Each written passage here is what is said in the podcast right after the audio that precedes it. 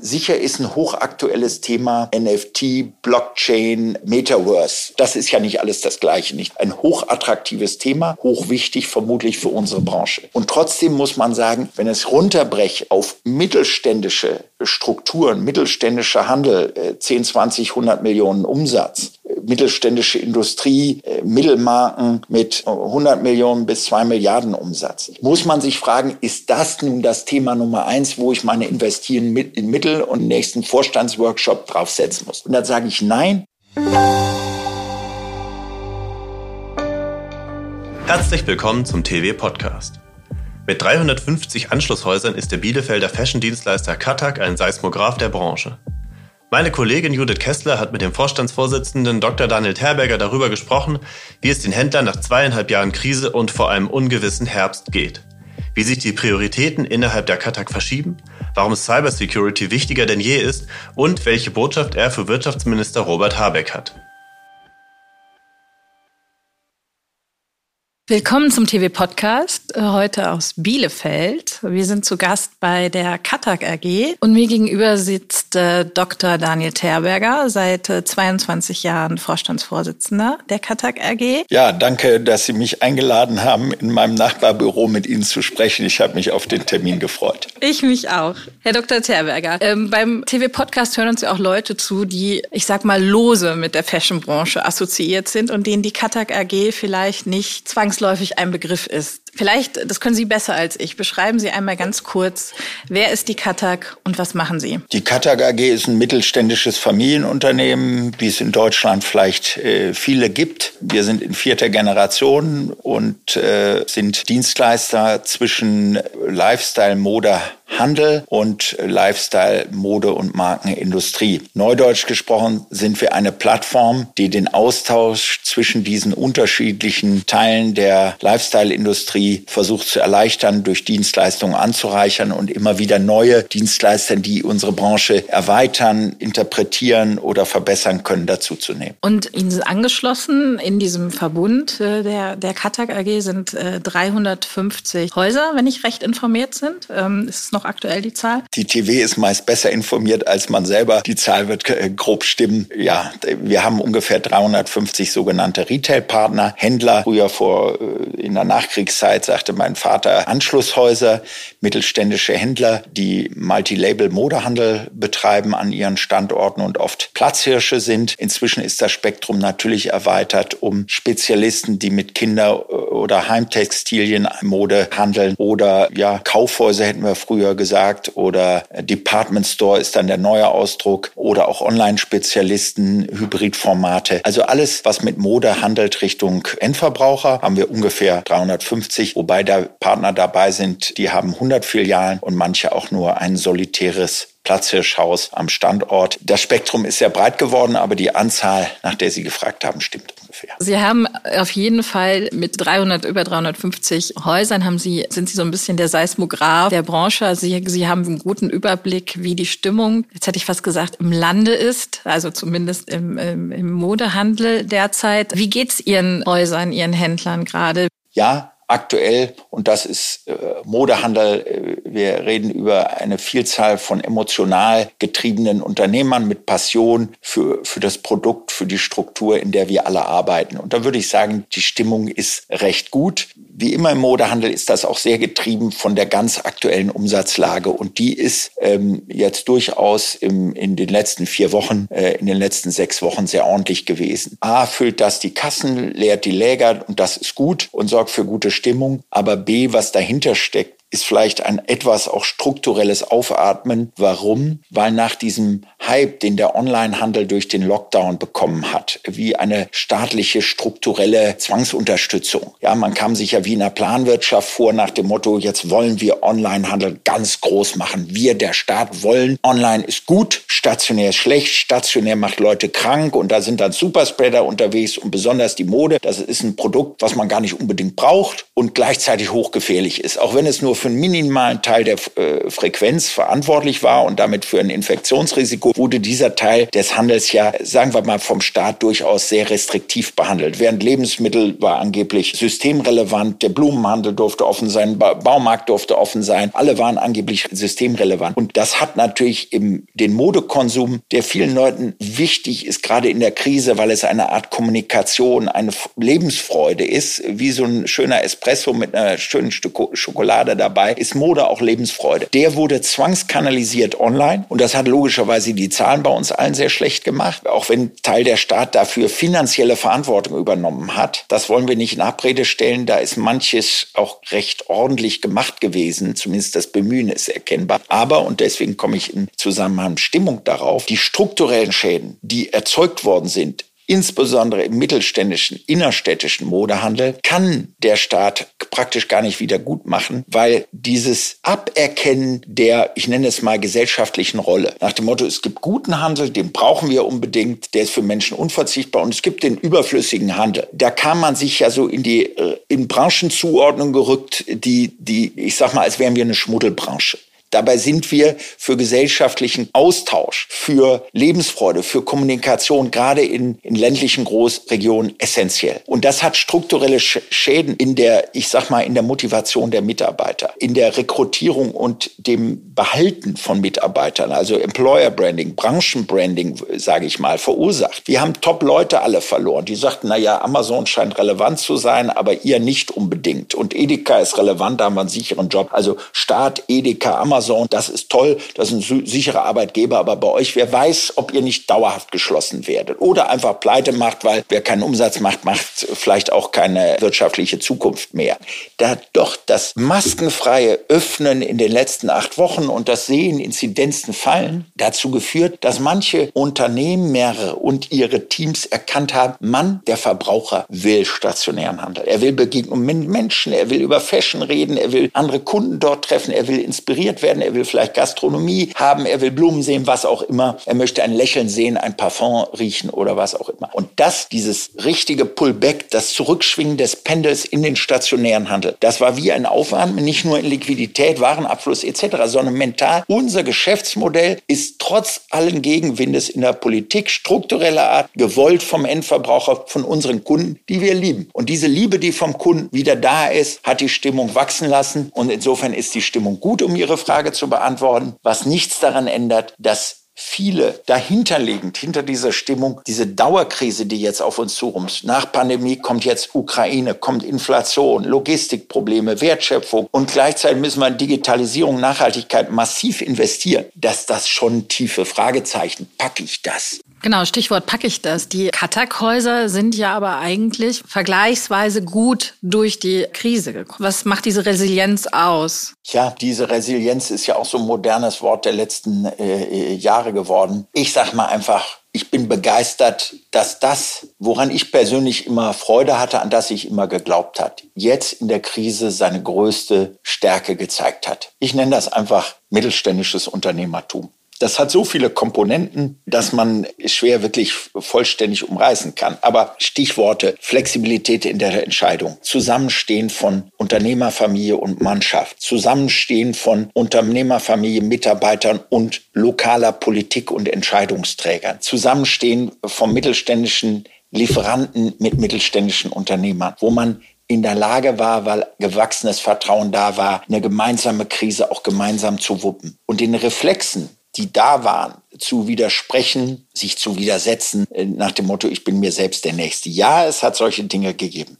Die hat es bei Unternehmern gegeben, im Handel, größeren Lieferanten, allen. Aber im Grunde haben dort die mittelständischen Familienunternehmen gezeigt, dass sie bereit sind, vertretbar, verlässlich miteinander zu arbeiten, Risiken fair zu verteilen. Und da hat sich eben gezeigt, dass manche Strukturen da mehr Schwierigkeiten haben. Und ich will da kein Bashing, es gibt gute und schlechte Familienunternehmen in allen Größen und Farben. Aber dass doch Strukturen, die börsengetrieben sind, äh, anders ticken in der Krise und jeder dann nur auf seine Vorschrift verkauften und so Achtung, keiner einen Vertrauensbonus gibt oder Private Equity Häuser anders finanziert sind, äh, anders getrieben sind von kurzfristigen Perspektiven als strukturell langfristige Familienunternehmen, die oft die Krise einfach dank ihres Eigenkapitalpolsters überstehen konnten und das dann auch einsetzen konnten. Ob das bei kleineren das Eigenkapital ist, was vielleicht in der Familie hinter der Brandmauer lag, aber was man zur Verfügung gestellt hat in der Krise, oder ob es wirklich Eigenkapitalreserven in der Bilanzen einer AG sind, ist dahingestellt. Der Mittelstand hat sich von seiner besten Seite gezeigt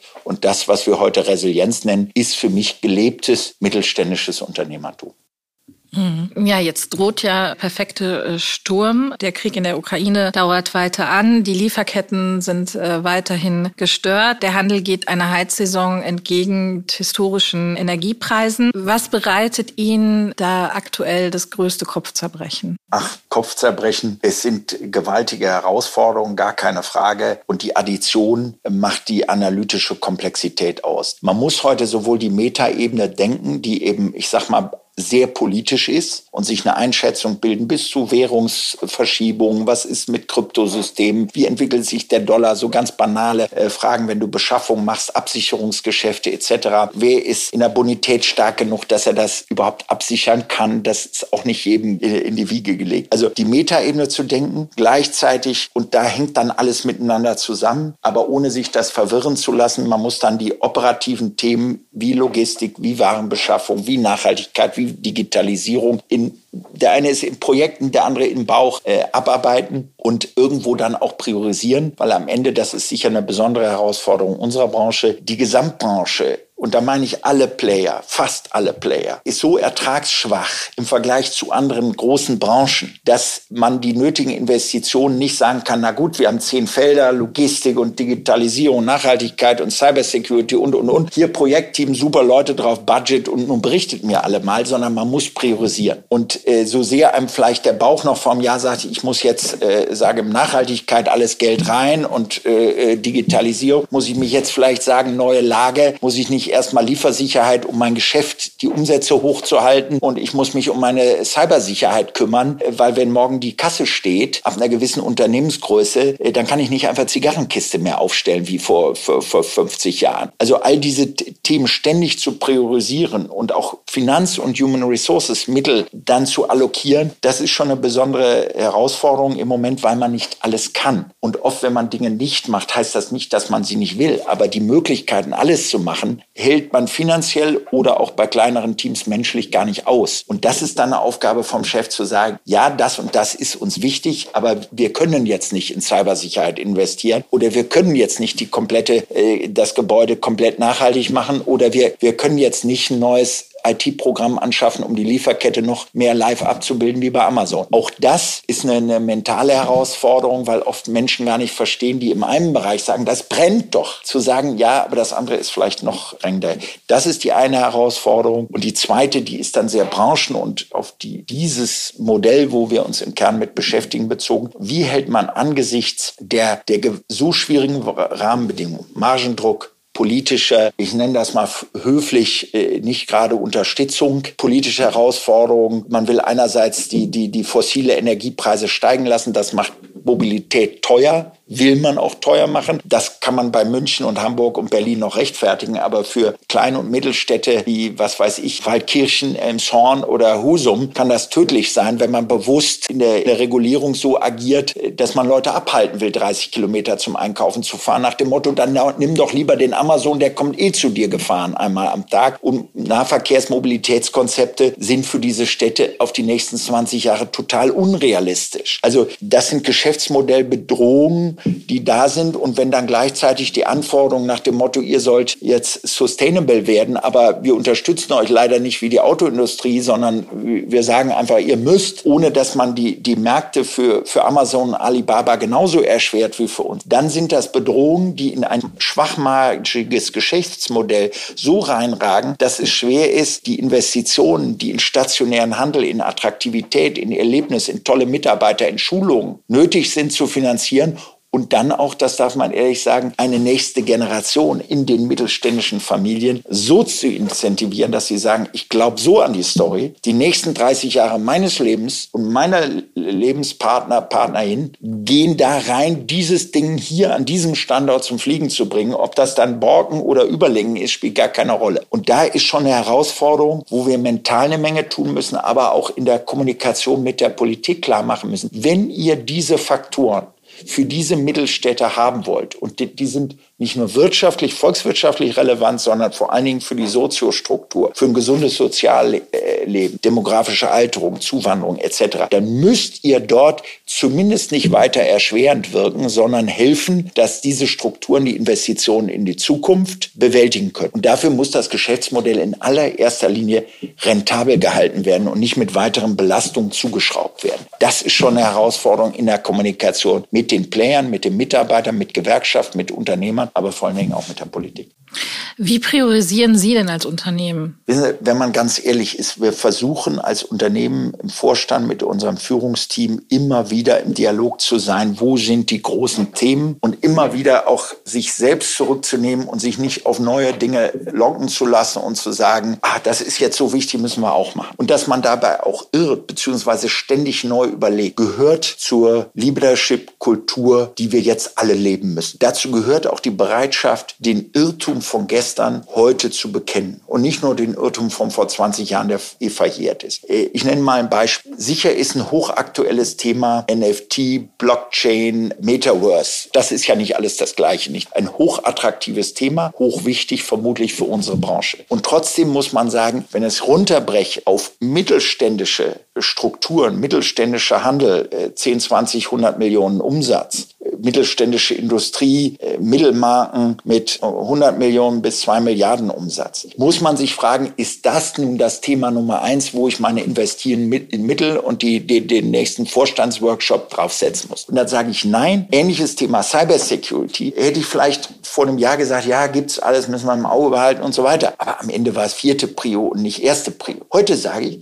das ist so brandaktuell. Das sind so Schäden, die jetzt passieren. Also diese ständige Umpriorisieren und das trotzdem auf der Metaebene im Auge behalten, auch wenn was nicht so dringend gerade scheint, es trotzdem vorwärts treiben. Das ist für mich die Aufgabe, die die, die, die, die obersten Führungsgestalter jetzt haben. Mhm. Wie unterstützt die Katak denn ihre Händler in diesem Transformationsprozess, Stichwort Cybersecurity. Wie wandeln Sie sich da auch in Ihren ähm, Serviceleistungen, die Sie in ähm, Anschluss, Anschlusshäusern, das ist wieder das antiquierte Wort, aber es ist äh, sehr deutlich, was es meint. Ähm, wie stellen Sie sich da auf? Ich sage mal zu den Feldern nur stichwortartig was. Cyber als großes Thema. Ich glaube, für alle, die mit Daten, egal ob Plattform, eigener Online-Shop oder nur klassisch Kundenkarten und Newsletter arbeiten, ist das ein essentielles Thema. Wir versuchen es auf zwei Feldern zu besetzen. A, indem wir das über unseren Assekuranzbereich, Katak Versicherungsdienst besetzen. Ich sag mal, wir haben gerade vor vier Wochen etwa das Thema wieder adressiert und unsere Partner auf das Thema gestupst. Das ist für einen Modehändler im Lockdown mit neuen Möglichkeiten, wenn die Läden ausgehen, mühsam, sich damit auseinanderzusetzen. Das ist uns bewusst. Aber wir haben dieses, die Warnung des Verfassungsschutzes vor dem russischen Security-System Kaspersky zum Anlass genommen, nochmal ein Rundschreiben zu machen und zu sagen,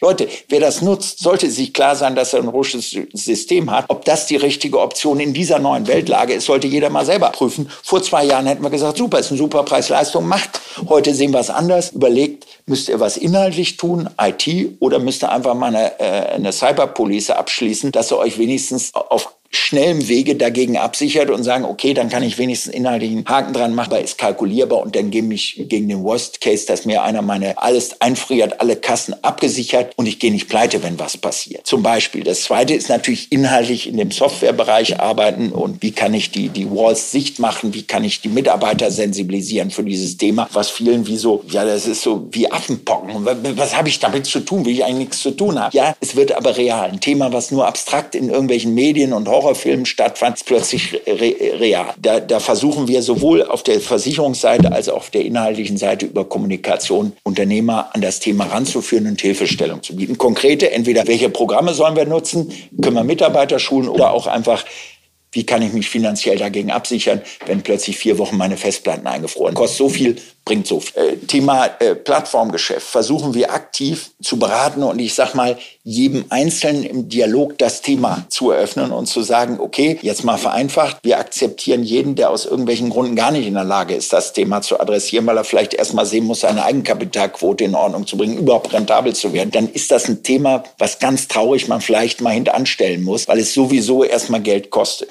Ähm, und in dem Prozess durch Dialog, durch Beratung zu begleiten und zu sagen, guck, vielleicht ist es auch, nimm diese einfachen Wahrheiten aus der APA, das ist sowieso doof oder das musste machen, ist es oft nicht, sondern die Detailsteuerung. Wie ist denn dein Sortiment? Welche Lieferanten hast du? Unterstützen die dich auf dem Weg? Wie sind die Retourenquoten? Wie, wie sind deine Logistikkosten? Kannst du dein Warenlager aus dem Laden picken oder brauchst du ein eigenes? Hast du ein Spezialsegment, was besonders gut läuft, weil du vielleicht, keine Ahnung, bei Sneakern, bei irgendeinem Jackenlieferanten besonders gute Online-Daten jetzt schon hast, aus irgendeinem historisch gewachsenen Grund, ja, dann forcier das und lass den anderen Kram mal beiseite und sag mal, die Mainstream-Lieferanten, die 100 andere Zalandos und deine Kollegen alle in der AFA anbieten, die lässt du mal beiseite und fokussier dich auf dieses Spezialsegment, was du vielleicht gerade hast. Also da sind wir intensiv in der Beratung und sind Gesprächspartner. Ich sage das bis auch auf Vorstandsebene, weil das sind schon Schlü äh, Schlüsselentscheidungen.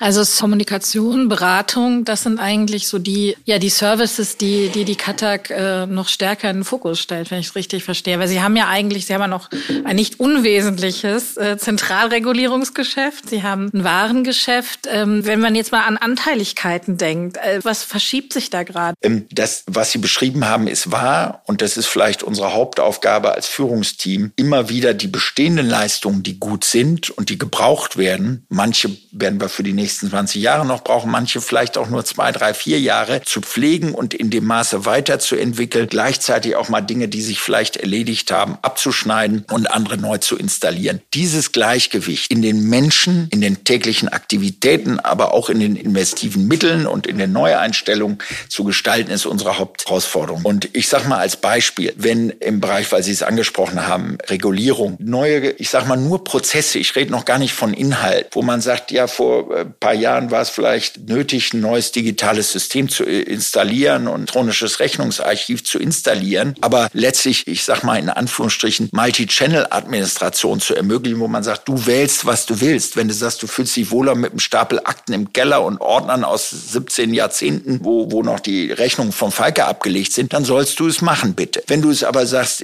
ich habe den Platz nicht und ich will es online und fühle mich sicherer, als wenn es mir verbrennen kann im Netz und in irgendeiner Cloud, dann sollst du es auch machen können. So war unsere Strategie in dem Feld. Da muss man vielleicht sagen, das war die letzten fünf bis acht Jahre richtig. So muss man nach vorne vielleicht sagen, so und jetzt ist aber die Zeit abgelaufen, wir können es nicht jedem recht machen. Jetzt gibt es irgendwann ein Endsignal für alles, was mit Papier zu tun hat. Ob das unter Nachhaltigkeit, unter Rationalisierungsgesichtspunkten ist, ist egal. Und da muss man auch sagen, so und jetzt, wir können es nicht jedem recht machen. Wir hören mit manchen äh, Services dann auf, aber dafür bauen wir jetzt neu im Nachhaltigkeitsbereich eine Datenbank auf, wo sich jeder kundig machen kann über die Nachhaltigkeits, nennen wir es mal Anstrengungen, Kennzahlen von verschiedenen Marken, dass man kann, welche Siegel haben die, wie viel Prozent ihrer Lieferkette haben sie unter Kontrolle, welche Stoffe verwenden sie, äh, was sind auch andere Dinge, die sie im Bereich Nachhaltigkeit tun. Das hat es vor 20 Jahren nicht gegeben.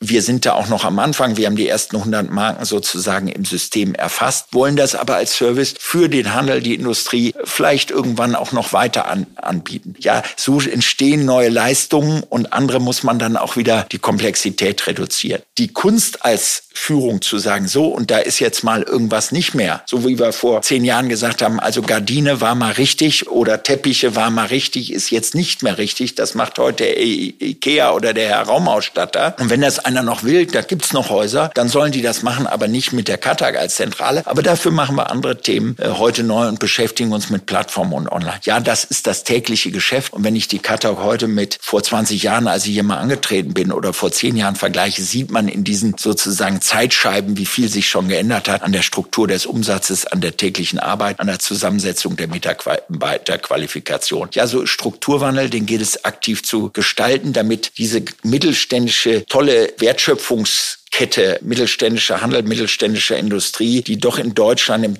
Dachraum sehr spezifisch ausgeprägt ist, wettbewerbsfähig bleibt äh, gegen Herrn Ortega, Schrägstrich Inditex oder Herrn Bezos, Schrägstrich Amazon und alle neuen Player, die da wunderbarerweise immer entstehen. Es zeigt, wie toll unsere Branche ist. Es zeigt aber auch, wie hoch der Wettbewerbsdruck ist. Genau, Stichwort Wettbewerb. Sie haben jetzt gerade Sarah angesprochen. Macht es noch Sinn, sich als Katak in das Haifischbecken und in den Wettbewerb mit anderen Playern aus der Industrie zu begeben, mit ihren Eigenlabels, um da mitzuspielen, wenn die doch eigentlich da auch einen ganz guten Job machen? Hat das noch Zukunft, das Warengeschäft der Katak? Ich glaube, dass es Sortimentsbereiche gibt, wo es sehr viel Sinn macht und das zeigen einfach schlicht und einfach auch Zahlen. Wer mich ein bisschen kennt, ja, ich versuche über die Menschen zu kommen, aber ich sage auch, Zahlen lügen nicht wenn ein Produkt keiner haben will, dann sollte man nicht sagen, der Kunde war böse und dumm, sondern dann braucht das Produkt keiner. Aber wenn es einer kauft, dann sollte man auch nicht lange dran rummäkeln, ob es dafür einen Sinn im Markt. Wir haben, glaube ich, sehr, sehr starke Leistungsbereiche im, Waren, äh, im, im Warenangebot. Egal, ob das Spezialfelder wie, äh, was weiß ich, Leinenkleider im Sommer oder Blusen sind oder es ist ein nachhaltiges äh, äh Markenkonzept, äh, The Fashion People oder ist es vielleicht ein, ein einfach hochkompetentes Center äh, Kinderkonfektion mit verschiedenen Markenbausteinen. Oder es kann auch ein sehr hochwertiges Segment sein, Premium Mercer, wo ich sage, ja, es,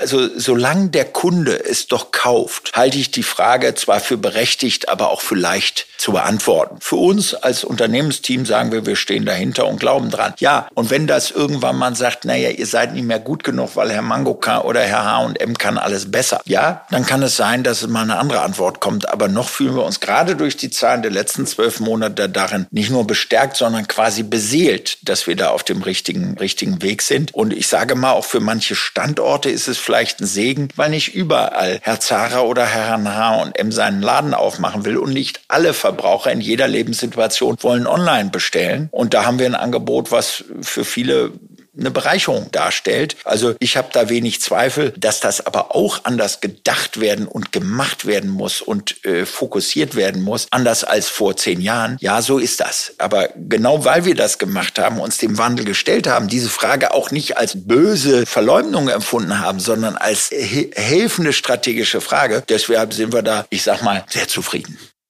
Sie haben gerade gesagt, dass äh, sich auch vor, also bestimmte Fragen, bestimmte Themen, die hätte man sich vor einem Jahr noch gar nicht vorstellen können, äh, dass die uns beschäftigen. Ähm, wenn ich recht informiert bin, die, die Katak-Verträge mit ihren Händlern, die haben immer so eine Laufzeit von fünf Jahren, dann setzt man sich nochmal zusammen und verlängert in der Regel. Was sagen Sie denn jetzt jemandem, der 2017, also in einer gefühlt völlig anderen Welt seinen Vertrag äh, unterschrieben hat und der jetzt ausläuft und ähm, der, wo die die Verlängerung wieder anstellt. Äh, warum sollte der sich ähm, wieder für die Katak entscheiden? Na, das ist ja eine einfache Frage. Die erste einfache, ja, weil sich gerade in den letzten fünf Jahren vielleicht noch viel mehr als 2017 gezeigt hat, wie wichtig ist, dass man gewisse Dinge gemeinsam angeht und hoffentlich der Wert ich kann es konservativ formulieren im Sinne der Wert des Zusammenarbeitens und Zusammenschließens, um Dinge zu erreichen, gezeigt hat. Stichwort Auftreten, gemeinsam Dialog mit den Lieferanten, weil keiner war in der Lage, diese Sondersituation, die es nie gegeben hatte, einzeln zu denken, zu lösen. Es hätte Lieferanten und Händler überfordert und zeigt sich schnell pragmatisch einheitliche Korridore zu schaffen, wie etwas zu denken war und dabei nicht auf Einheitsbedingungen irgendeiner Bundesregierung eines Ver Verbandes im abstrakten Sinne zu warten, die alle andere Sorge hatten oder sich um Lebensmittel gekümmert haben, sondern im Sinne pragmatisch eine Empfehlung zu finden, die, die gemeinsames Arbeiten in der Krise äh, erlaubt. Und dafür brauchst du immer ein Mandat der Gemeinsamkeit und Dialog. Äh, ich nenne das mal Schwarmintelligenz im Sinne einer pragmatischen Branchenplattform. Der Mehrwert hat sich gezeigt oder noch äh, deutlicher in der gemeinsamen Artikulation der Politik gegenüber. Wir mussten doch losgelöst von Interessen der HDE, Herr Gent hat sich einen Bombenjob gemacht, aber natürlich divergieren die Interessen von Lebensmittel, Blumenhandel, Baumarkt, Amazon, Diskontern, internationalen lokalen Playern, stark online-lastigen und stationär Alleinhändlern divergieren. Und da Interessen zu kondensieren und zu artikulieren, war unsere gemeinsame Aufgabe. Man muss dazu sagen, ähm, dass ja Corona-Krise die Modebranche sehr lange sehr still war. Also gerade im Vergleich zu ähm, Gaststätten, Hotellerie. Sie haben das nachher dann, Sie waren dann so der inoffizielle Cheflobbyist der Branche in meiner Wahrnehmung und in, äh, sicherlich auch in, in der Wahrnehmung vieler anderer. Aber davor, bevor das äh, quasi so in Gang kam, woran liegt das? Also warum war die, war die Branche da so, hat da lange nicht stattgefunden in Berlin?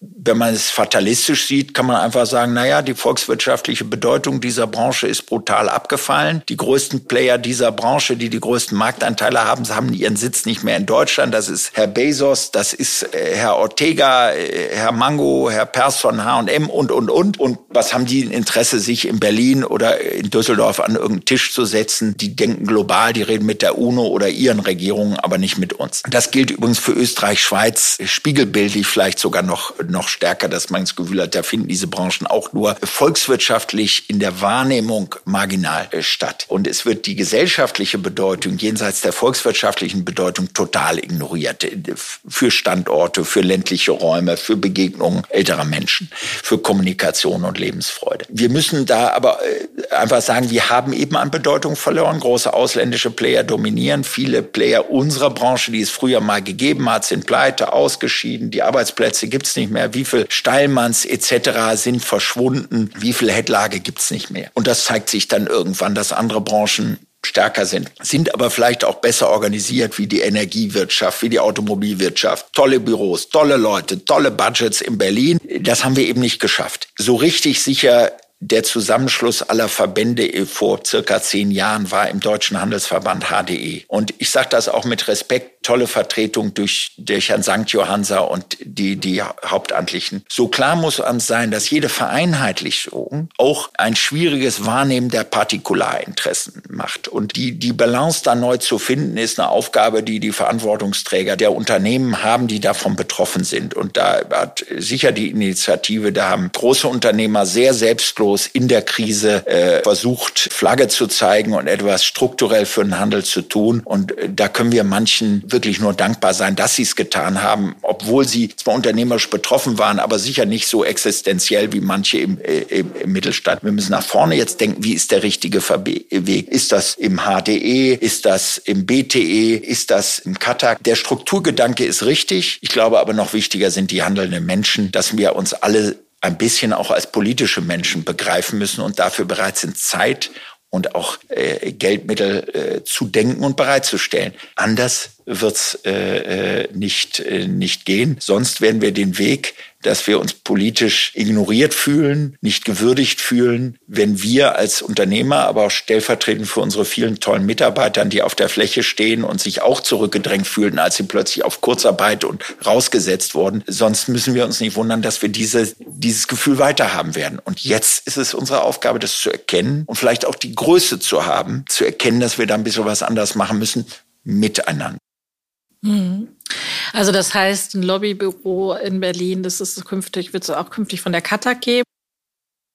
Nein, wissen Sie, ich stehe hier für ein Unternehmen, äh, das seine äh, Gedanken hat äh, und auch wir im Team diskutieren das natürlich. Ich glaube, der, der Schlüssel ist nicht, ich sage nicht, dass wir neue, neue Strukturen brauchen.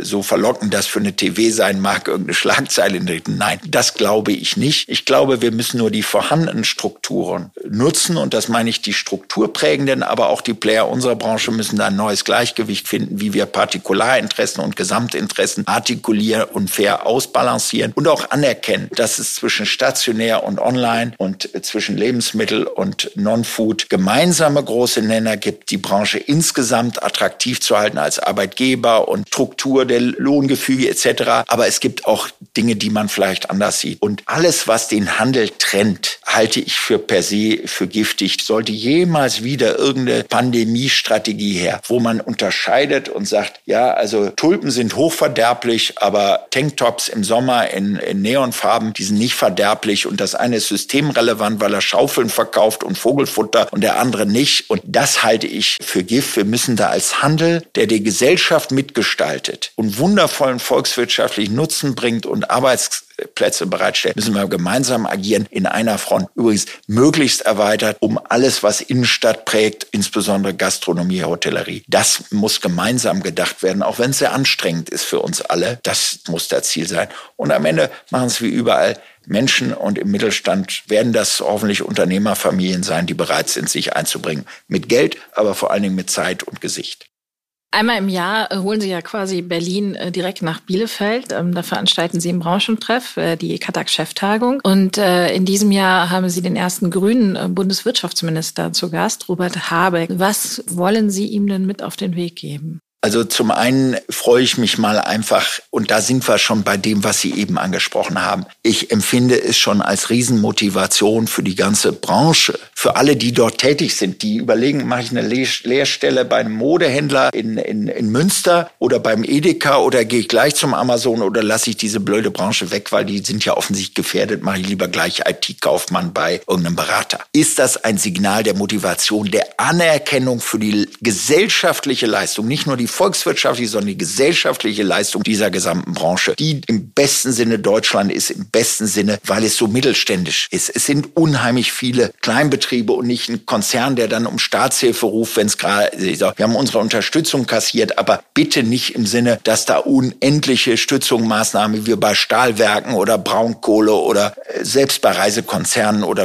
äh, Airlines nötig war. So. Und diese Anerkennung ist für mich das erstmal das Wichtigste. Punkt eins. Und immer wenn man neben der Anerkennung im Gespräch ist, kommt man Lösungen näher. Und wenn man fair anerkennt, dass der Herr Habeck auch im letzten Monat aus meiner Sicht einen hervorragenden Job gemacht hat und sich eingesetzt hat für die deutsche Volkswirtschaft ein Maße, die uns allen gut getan hat. Und er hat auch wahnsinnig dicke Bretter auf dem Tisch. Der konnte sich ja auch nicht vorstellen, als er den Amtseid geschworen hat, dass wir gleich so eine Ukraine-Inflations- und äh, Lieferketten-Lockdown-Thematik auf dem Tisch haben würden. Und dass er da die Zeit findet, neben diesen Themen Energie und Sprit und was wir da alle haben, Versorgungssicherheit, sich mit unserem Thema zu beschäftigen und im Dialog mit uns zu bleiben, ist ein Riesensignal und eine Riesenchance für unsere Branche. Und das gebe ich ihm mit. Mobilität im ländlichen Raum Schlüsselfrage, Belastungen, äh, äh, sei es regulatorisch oder finanzielle für den Mittelstand. Stopp, Zeitachsen verlängern. Der Mittelstand ist an der Kante. Der Mittelstand braucht Luft unter die Flügel. Der Mittelstand braucht Kapazitäten für die Themen Plattform, Digitalisierung, Nachhaltigkeit und äh, Cybersecurity und attraktive Räume, attraktiv sein für, äh, für Mitarbeiter und nicht neue Regulatorik aus Brüssel, wo man sich vielleicht wieder was Neues ausdenkt. Und wir sind die Ersten, die es umsetzen. Und in Italien legen sie es erstmal fünf Jahre in den Nackenschrank und sagen, wir haben ja jetzt Besseres zu tun. Das darf jetzt nicht passieren. Das ist die Bitte an Herrn Habeck. Halt uns künftige Belastungen, vor allen Dingen bürokratische Belastungen fern. Und finanziell brauchen wir nun auch nichts auf den Rücken obendrauf. Dieser Spruch, starke Schultern können mehr tragen, ist ein bisschen ausgereizt. Der Mittelstand hat schon so viel auf den Schultern an Weiterbildung, an Lokalstrukturmaßnahmen, Weihnachtsmärkten etc. Wir verkraften da nichts mehr. Ist kein böser Wille. Wir haben einfach jetzt so viel getan. Jetzt müssten vielleicht Unternehmen, die Milliardengewinne machen, vielleicht mal mal sagen, na ja, wir brauchen jetzt nicht zwingend noch äh, Subventionen. Wenn ich höre, dass die Automobilkonzerne alle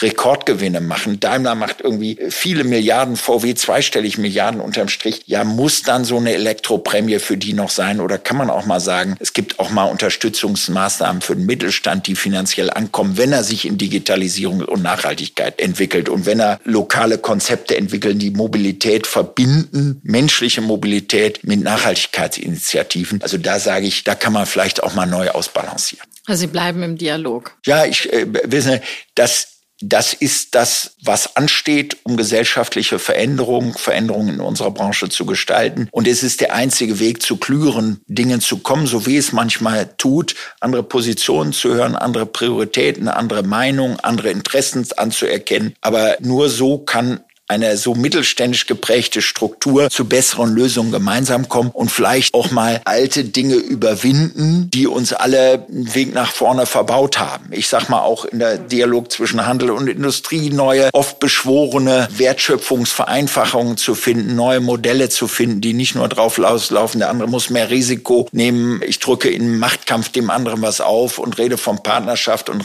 meine eigentlich nur, der soll Risiko und Kapital übernehmen. Da neue Modelle zu finden und auch in der Politik, aber neu auszubalancieren, welche Rollen hat der Handel äh, gesellschaftlich in, in den Städten. Ich glaube, das haben viele gemerkt. Durch eine Stadt zu laufen mit den tollsten Glasfassaden, den tollsten Barockfassaden, wenn dort kein Gastro und kein Handel ist, ist fast, macht einen fast depressiv. Und dann fehlt vielen Menschen äh, soziale Begegnung und Lebenssinn und Lebensfreude. Und die brauchen wir alle, um was zu bewirken für unser Land. Das ist doch ein schönes Schlusswort.